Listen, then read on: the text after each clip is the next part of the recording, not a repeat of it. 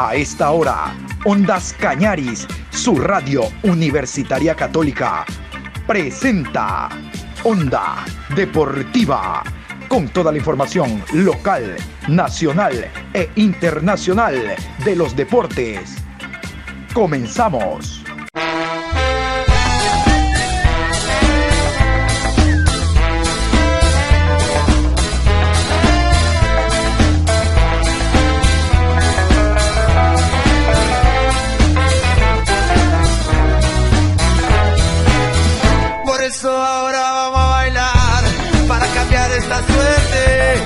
Sabemos gambetear para ausentar la muerte.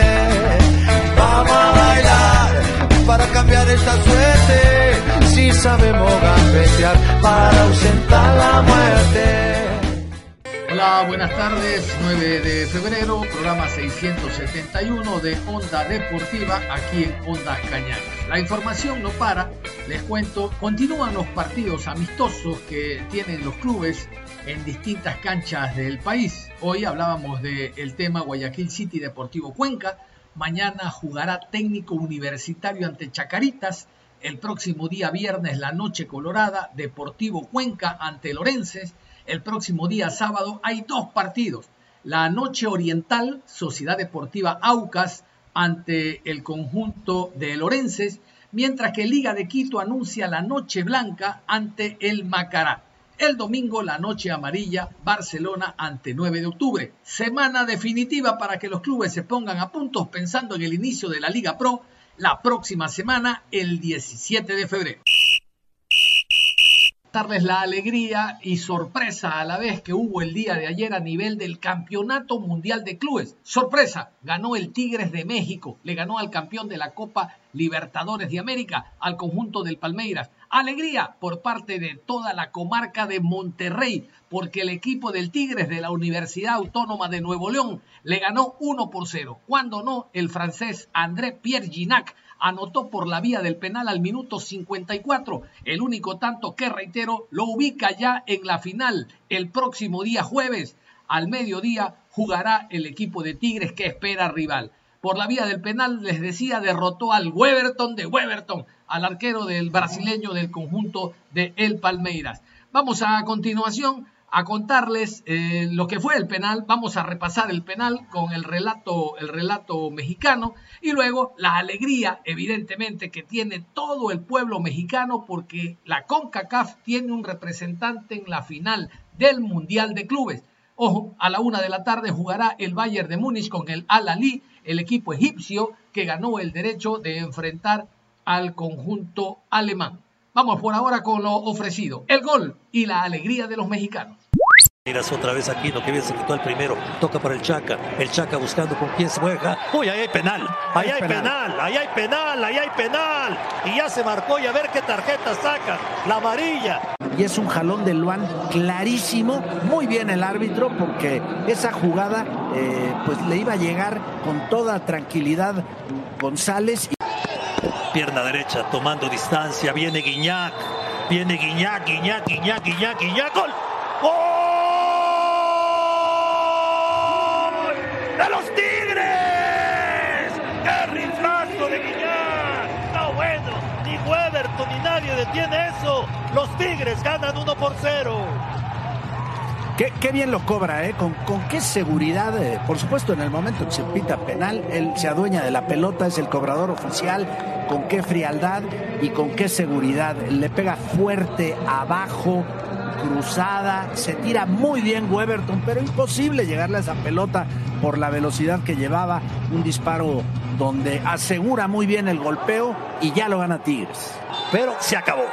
Se acabó, los Tigres están en la final. El equipo de Ricardo Ferretti, mira, tranquilo Ferretti se va poco a poco por el túnel, mientras que sus jugadores festejan en la cancha. Los Tigres, Toño, le acaban de ganar al campeón de la Copa Libertadores 1 a 0, pero siendo muy superiores en el terreno del juego. ¿eh?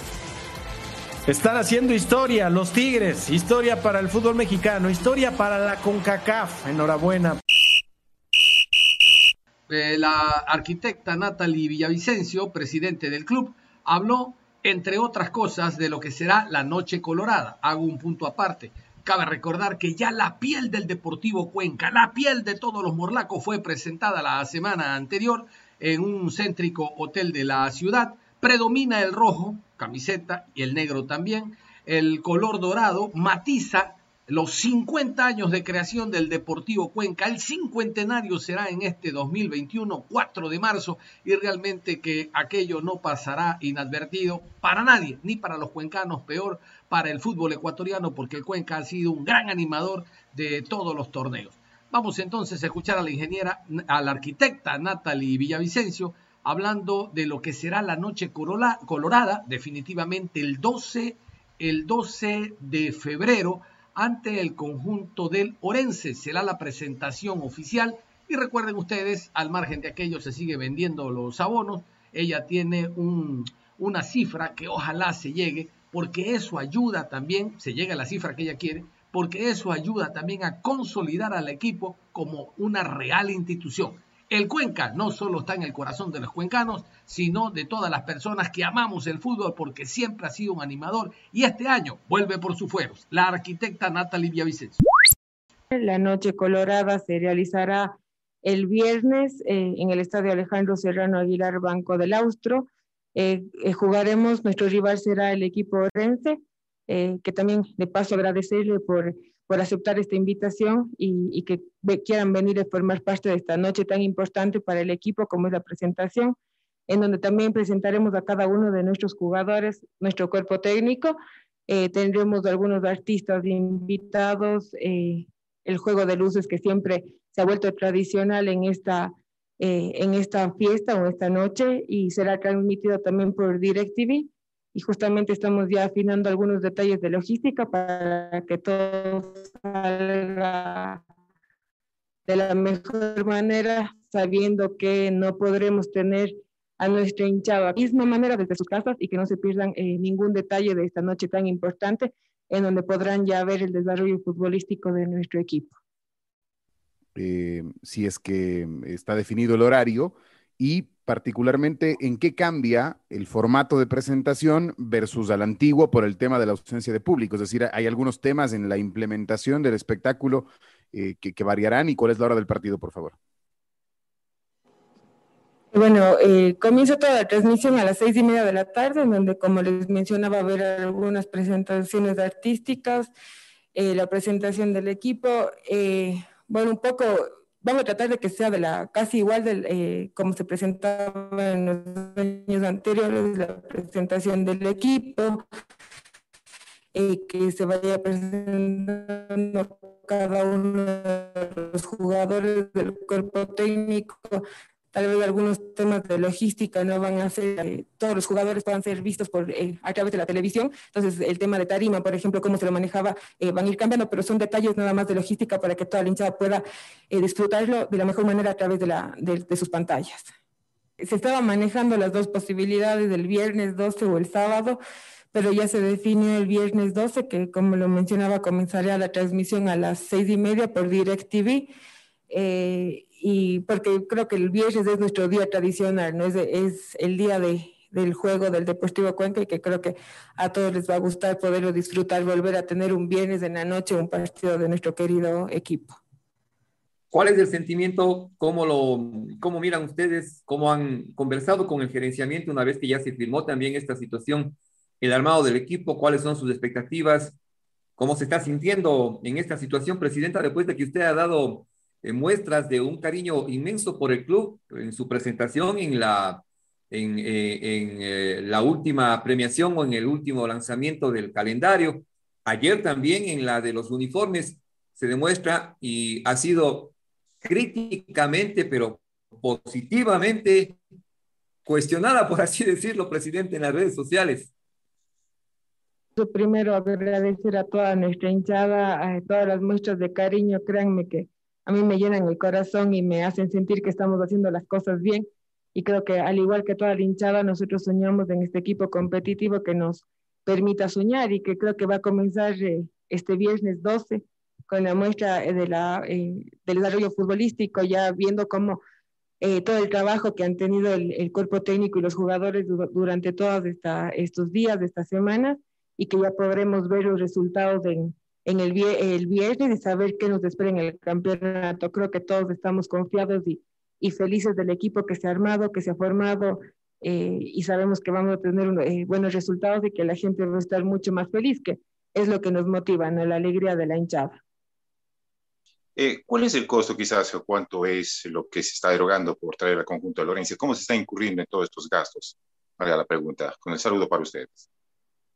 Porque el momento de, de, de eh, comentarles cómo está la organización, eh, tengo que hacer un agradecimiento muy especial y que creo que no va a ser sorpresa para nadie de nuestro querido hincha y auspiciante Edwin Astudillo que, que nos está colaborando en el tema de logística para poder llevar a cabo eh, toda eh, la Noche Colorada es del auspiciante principal de la Noche Colorada 2021. ¿Cómo está la venta de los abonos? ¿Cómo han catalogado ustedes la respuesta por parte de la hinchada en estos días? Eh, si tienen ya un número oficial de cuánto se ha vendido y cuánto ha sido la recaudación.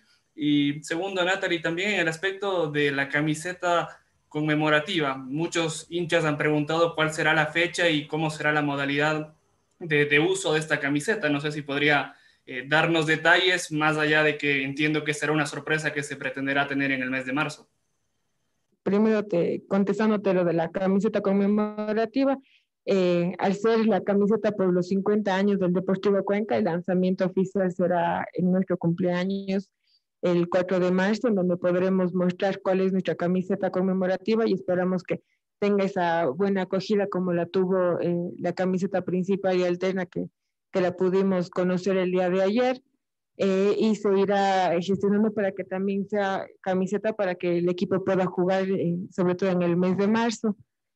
Y sobre el tema de abonos, como lo dije anteriormente, agradecida con la hinchada, eh, sabíamos que era complicado el tema de, de, que vengan y compren abonos sabiendo que no era un 100% seguro que puedan ingresar en el estadio, pero creo que todos nuestros hinchas entendieron el, ese apoyo, ¿no? Y que, que era lo que nosotros buscamos, que es una muestra de apoyo de la hinchada hacia el Deportivo Cuenca.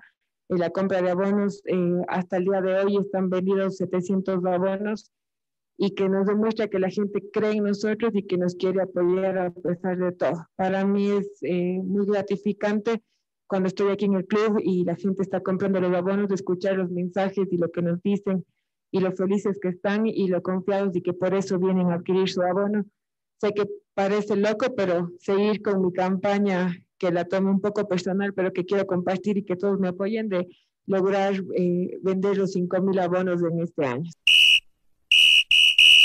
Bien, vamos a hablar del equipo del Manta. Ayer a esta hora conversábamos con Juan Carlos León, el Pechón León, el director técnico de 9 de octubre Fútbol Club. Ahora es el turno de Fabián Frías. Fabián Frías, un ecuatoriano más, ha dirigido en algunos clubes de este país, sobre todo en el Austro, en el Azuay, ha estado en el, equipo de Gualaceo, eh, en, Deportivo Cuenca, en Azogues, en Manta, en el equipo de Orense. Bueno, ahora está en el conjunto del Manta y él habló precisamente de lo que significa eh, trabajar en primera categoría con el cuadro mantense. Aquí Fabián Frías. La realidad que eh, en lo que, en lo que comenzamos a entrenar en este año, volvimos a, trabajar una línea de cuatro. Estamos en una línea de cuatro eh, en fase defensiva y, cambiamos o variamos eh, un poco adelante. Jugamos el otro día con Barcelona, como haber visto, un 4-3-1-2. Ayer hicimos una práctica con un 4-3-2-1 eh, y, yo digo que puede ser móvil, puede ser móvil, eh, sabiendo que, con los chicos que estaban el año pasado tenemos aceitada la línea 3. Entonces el, tema del proceso o una continuidad hace que podamos eh, ir probando otros esquemas para, para, desarrollarlo de acuerdo al, o al rival o al partido o a lo que nosotros pretendemos para, para ese juego. La realidad es que en todos los partidos eh, que hacemos comprobatorios o amistosos, llamarlo como quieras, eh, buscamos el funcionamiento, buscamos también eh, el acomodarse dentro de una carga física. En lo personal, con lo realizado en los dos, con más exposición, que fue el de Barcelona que fue transmitido y el de ayer que es de público, a lo mejor conocimiento, estoy conforme, estamos, como dije antes, trabajando lo que es la línea de cuatro. creo que el, que el, plantel se está acomodando bien. obviamente necesitamos a lo mejor que terminar de, concretar los, los refuerzos como, como llegó Nicolás ahora, a la expectativa del marcador central que necesitamos, la, la, pronta puesta a punto física de, Jordan Jaime y de José García. Entonces, eh, vamos conformando el plantel, eh, veníamos con una base eh, y, yo creo que, lo importante del tema preparatorio, pretemporada, o llamarlo como quieras, es la conformación de un grupo. por suerte tengo jugadores inteligentes, que es, es, uno de los puntos que cuando trato de incorporar o se quedan jugadores, eh, me gusta el contexto general, no solo de, ver un video si juega bien o mal al fútbol, eh, sí eh, el averiguar y, que tengan una capacidad intelectual mayor a la media, porque eso hace que, se puedan comprender situaciones de la mejor manera. Saben que no soy de dar nombres hasta que, como digo siempre, hasta que el jugador esté acá.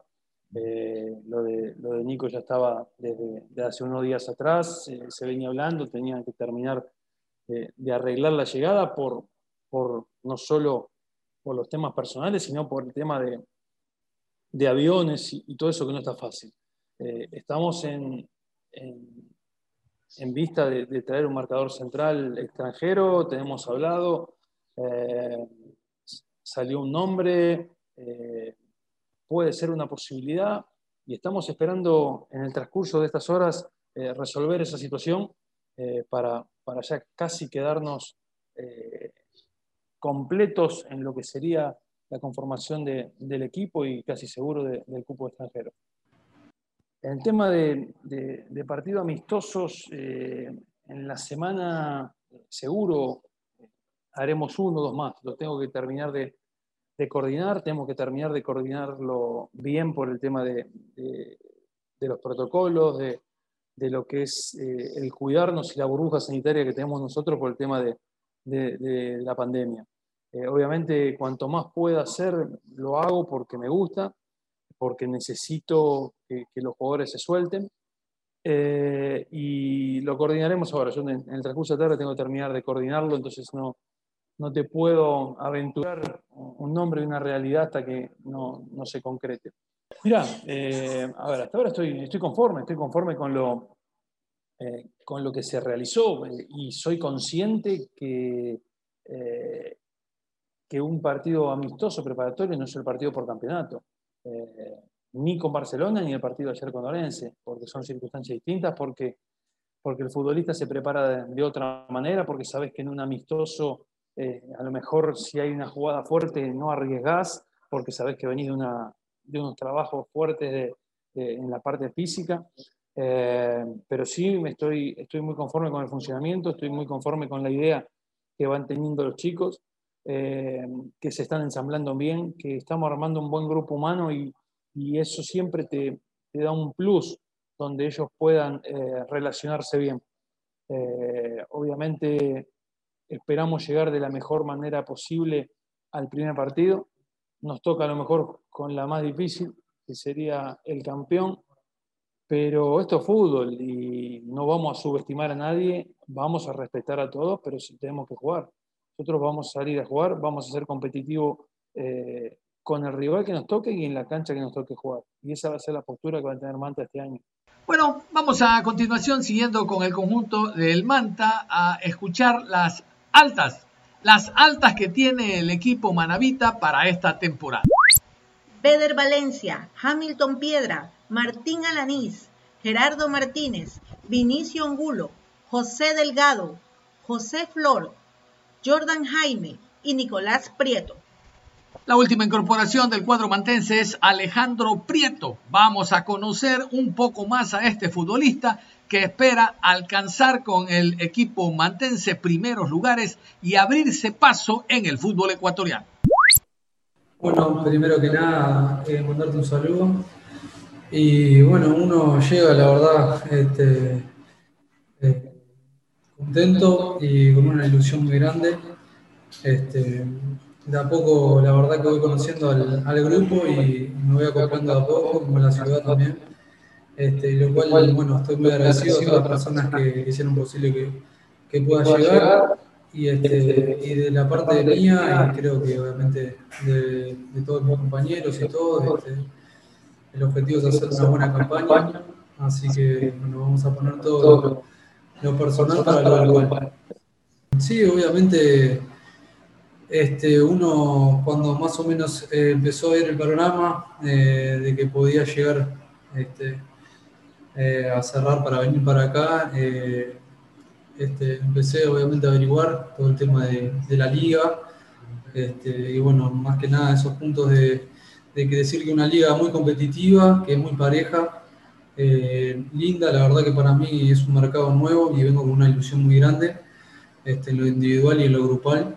Eh, y te repito, yo creo que, que, bueno, acá también dentro de la liga hay equipos que también tienen el tema de la altura, que, que va a ser también un componente importante por cómo, cómo jugar en el, en, tema de la altura, que, que es, este, es diferente allá. Después, eh, también con Martín Alaní, que, que está acá, también estuvo hablando un poco, él me estuvo también orientando más que nada para, para o sea, avanzar pasos más, este, apurarme un poco con el tema de, este, tener más información más rápido. Pero bueno, te repito, yo creo que lo importante acá es este, eh, que es una liga competitiva y para mí también es un mercado nuevo para, para poder mostrarme, sea lo individual y obviamente que principal, y principalmente en lo, en lo grupal. Bueno, eh, buenas, primero que nada. Eh, sí, obviamente que, que uno a la, a la hora de que, bueno, de tomar una decisión de, sea de, emigrar, este, pone muchas cosas en la balanza.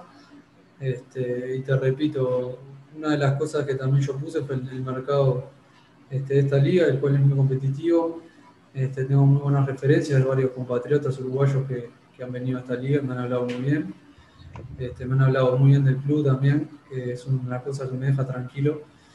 Y, y bueno, el tema de Danubio fue un, yo renuevo en, diciembre con una condición de que, de que, puedo tener una cláusula si me llegaba este, algún tipo de oferta que me seduciera, que me pudiera ir tranquilo. Y bueno, yo creo que, como te dije anteriormente, me, de parte de acá del club me, me, llamó la atención, me gustó la, la propuesta y bueno, eh, obviamente que uno viene con la ilusión de, de hacer un muy buen campeonato. Eh, como dije anteriormente, tuve, tuve un compañero que jugó en Puerto Viejo, Martín González, que es amigo mío. Y bueno, eh, él estuvo un poco ahí poniéndome al tanto. Este, estuvo viviendo también acá en Manta. Eh, me estuvo informando también, me, comentó de lo lindo que era la ciudad. Este, me estuvo comentando también sobre la liga, este, cómo es el tema de la altura también, que, este, que es un rol bastante importante. Este, también por ahí tú, yo en Danubio ahí este, tenía de técnico a Leo Ramos que estuvo en Barcelona. Este, antes, antes de irme también estuve hablando un poco con él. Y Liga de Quito continúa preparándose en torno al campeonato. El último jugador que ha llegado es el argentino Juan Cruz, eh, media punta, viene a ocupar la posición de Junior Sornosa y aparentemente el equipo queda ya listo para la próxima temporada. Liga, al igual que el Barcelona, tiene que jugar Copa Libertadores fase de grupo, esperando el sorteo este 16. Vamos a escuchar al jugador Ayala, Luis Ayala, lateral izquierdo, que junto al Chavo Cruz pelean esa posición. Bueno, la verdad que he podido ver los partidos amistosos de algunos equipos eh, como tú lo dices, creo que lo más importante eh, para mí en lo personal, lo que hizo Liga este año es mantener casi el 80-85% de la base de la plantilla de los jugadores. Creo que eso ya te da una gran ventaja.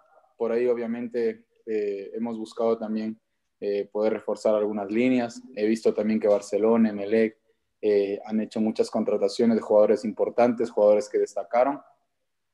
Y obviamente, como tú lo dices, la modalidad del campeonato el año pasado fue, creo, más competitiva y también fue justa, me parece, me parece a mí. Eh, poder estar disputando, creo, la opción de poder ir a la final en la última fecha y también por el tema del descenso. Para mí, en lo personal, es, es, mucho mejor el, el, sistema para este año. y bueno, de cara a lo que va a ser eh, el campeonato, creo que los rivales más complicados o más peligrosos van a ser los que mejores, eh, mejor hagan la tarea en la cancha, dentro de la cancha y mejor, mejor fútbol muestren. La pregunta es, viendo que no ha tenido mucha regularidad Luis eh, en estos años en liga y sabiendo, queremos saber también si es verdad que hubo propuestas de afuera, del exterior para usted. ¿Qué le hizo llevar a firmar dos temporadas con Liga Deportiva Universitaria? Muchas gracias Luis, un abrazo. La verdad que bueno, venía consolidando en el puesto, por ahí lastimosamente tuve una lesión el año pasado que fue de operación eh, me costó un poco recuperarme por el tema de que en el sector que, que fue la cirugía, por ahí no, el tema de la cicatrización no fue muy buena, no fue muy rápido y por ahí eso como que me, me acortó un poco de ventaja. Eh, en lo personal me sentía muy bien, me sentía con confianza, pero bueno, eh, el año pasado creo que por ahí en partidos importantes entré, fue un gran aporte para el equipo, me veía consolidando como vuelvo y repito lastimosamente eh, no, no, no pude llegar a, sostener esa titularidad. Hay una competitividad sana con el Chavito Cruz, es una buena persona, es un gran futbolista y sobre todo creo que esa competitividad nos ayuda a los dos a mejorar. Como eh, lo, lo, preguntabas, hubo propuestas en el medio nacional e internacional, por ahí hubo, eh, pasó más por el tema familiar, lo consulté con mi esposa, con la familia, cuál era la mejor decisión que podíamos tomar y bueno, dando gracias a Dios, creo que fue la más, más acertada poder firmar dos años, dos temporadas con Liga. Obviamente, eh, tratar de, como yo vuelvo y repito, tratar de venir a hacer historia acá y, y, y, sobre todo dar alegrías a la hinchada y también dar alegrías a la institución que, que, que se lo merece. Quiero que le hables a la gente en esta conferencia de prensa sobre las críticas que fueron hacia ti después del el error en el Hokkaido de Manta frente al elenco del Delfín. ¿Sientes que ese error trajo consigo mucho malestar de parte del hincha y que fue eh, muy duro con tu accionar? Eh, ¿Te sentiste quizás en algún momento maltratado? ¿Qué quieres decirle a la gente después de que cambió mucho esa perspectiva tras el partido con Delfín? Te mando un abrazo grande de Lucho, buenos días. Eh, como te digo, creo que en entrevistas anteriores lo vuelvo a repetir, eh, estamos expuestos eh, a los comentarios, sean positivos o negativos, según como los tome. La verdad que a mí en lo, personal los comentarios me ayudan a mejorar. Como tú lo dices, fue un error puntual en el cual yo me hago cargo personalmente, pero eso no va a quitar el año que venía haciendo. La verdad que, como te digo, creo que en los partidos que entré eh, asistí a mis compañeros, cambié la dinámica del partido y como te digo, un partido creo que no mancha lo que hice un año, eh, lleno de esfuerzo, lleno de compromiso y sobre todo entregando eh, al 100% en lo, en lo profesional y también se diría dentro y fuera de la cancha, que para mí eso es importante. Lastimosamente me tocó a mí, eh, creo que estamos expuestos a este tipo de errores. Si no, me cambiaría de trabajo. Creo que eh, en los ocho o nueve años que llevo jugando fútbol profesional, por ahí me han servido para lograr crecer y sobre todo para madurar en lo deportivo y también en lo personal. Y eso también eh, es fundamental y es parte de la vida.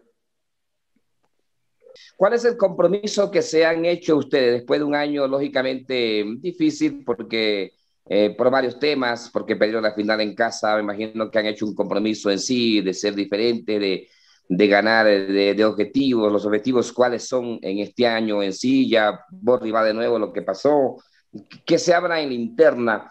Y otra pregunta es lo de Amarilla, ¿cómo lo han visto? ¿Cómo, cómo, cómo está el jugador? A lo mejor no está haciendo fútbol, pero, pero ¿cómo lo sienten al delantero, nuevo delantero de Liga Deportiva Universitaria? Un abrazo, gracias.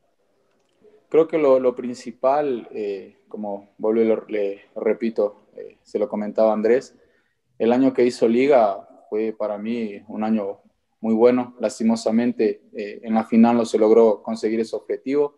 Por ahí, por circunstancias adversas, también en la Copa Libertadores, lastimosamente creo que el equipo estaba reducido por el tema de lesiones y enfermedad, que, que, que eso nos atacó casi a todos los equipos.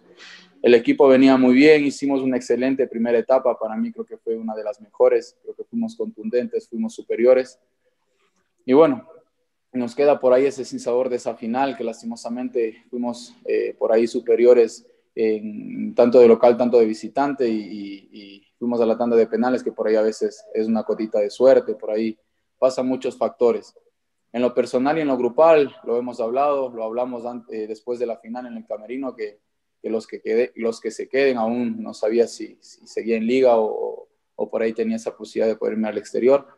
Los que se iban a quedar, eh, ese compromiso está ahí para, para poder lograr alzar ese título.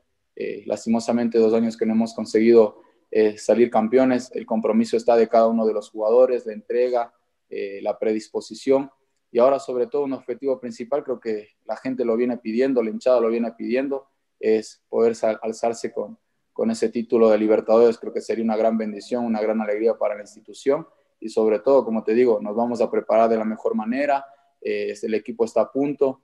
Eh, el tema de, nuestro compañero Amarilla creo que es un futbolista muy interesante, un delantero eh, que como Martínez Borja viene a aportar con sus goles al club y va a ser importante porque ya lo pudimos observar en Católica que, hizo un gran año y ojalá Dios mediante no sea la excepción acá en Liga y, también sea un gran aporte para, para, para, nosotros y también sea un jugador importante para la delantera de Liga Deportiva Universitaria.